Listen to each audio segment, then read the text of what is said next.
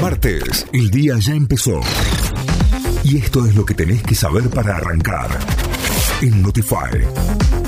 Vamos a las noticias, nos informamos a través de notify.com.ar. UPC lanzó paro por 48 horas, marchas y acciones en toda la provincia. La Asamblea de Delegados y Delegadas Departamentales de la Unión de UPC resolvió por mayoría rechazar la nueva propuesta salarial realizada por el Poder Ejecutivo Provincial y lanzar un paro por 48 horas. La medida de fuerza que levanta las clases se llevará a cabo el miércoles 22 de marzo, mientras que la movilización tendrá lugar el jueves 23. Luis Juez será candidato a gobernador de Juntos por el Cambio, lo anunció el dirigente radical Rodrigo de Loredo luego de declinar su propia candidatura tras la encuesta interna que dejó mejor posicionado al ex intendente de la ciudad y actual senador. Aunque todavía no se conoce quién será su compañero de fórmula, Luis Juez enfrentará al candidato oficialista Martín Yarlora el próximo 25 de junio.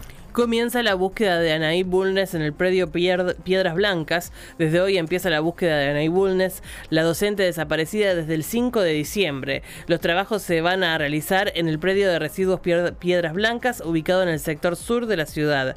La fiscal que lleva adelante la investigación, Eugenia Pérez Moreno, confirmó que el procedimiento será manual y estará a cargo de antropólogos del Instituto de Medicina Forense. AFIP incautó en Córdoba maíz valuado en 7 millones millones y medio de pesos. La Administración Federal de Ingresos Públicos incautó más de 650 toneladas de maíz sin documentación respaldatoria, valuadas en más de 7 millones y medio de pesos durante un operativo realizado en un tambo ubicado en Zampacho.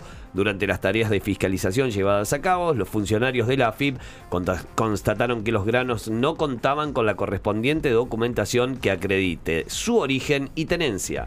San Lorenzo perdió hoy, River se mantuvo como único puntero. El Santo cayó en su visita a Newells en Rosario por 1 a 0 y así dejó pasar la chance de superar a River en lo más alto de la tabla. Los vemos a todos desde arriba.